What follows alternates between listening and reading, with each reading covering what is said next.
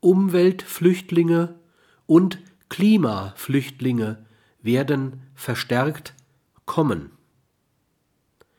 Am Horizont zeichnet sich noch eine weitere Gruppe von Menschen ab, die einmal zu den Umweltflüchtlingen zählen werden. Menschen, die aus den durch den Klimawechsel zunehmenden Überschwemmungsgebieten, etwa aus Bangladesch oder aus dem Nildelta, kommen.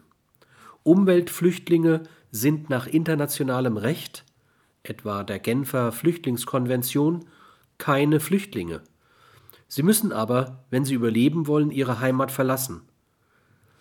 Sie sind in größerer Not als jene Armutsflüchtlinge, die ihre Heimat verlassen, um in ein Gebiet mit größerem Wohlstand zu emigrieren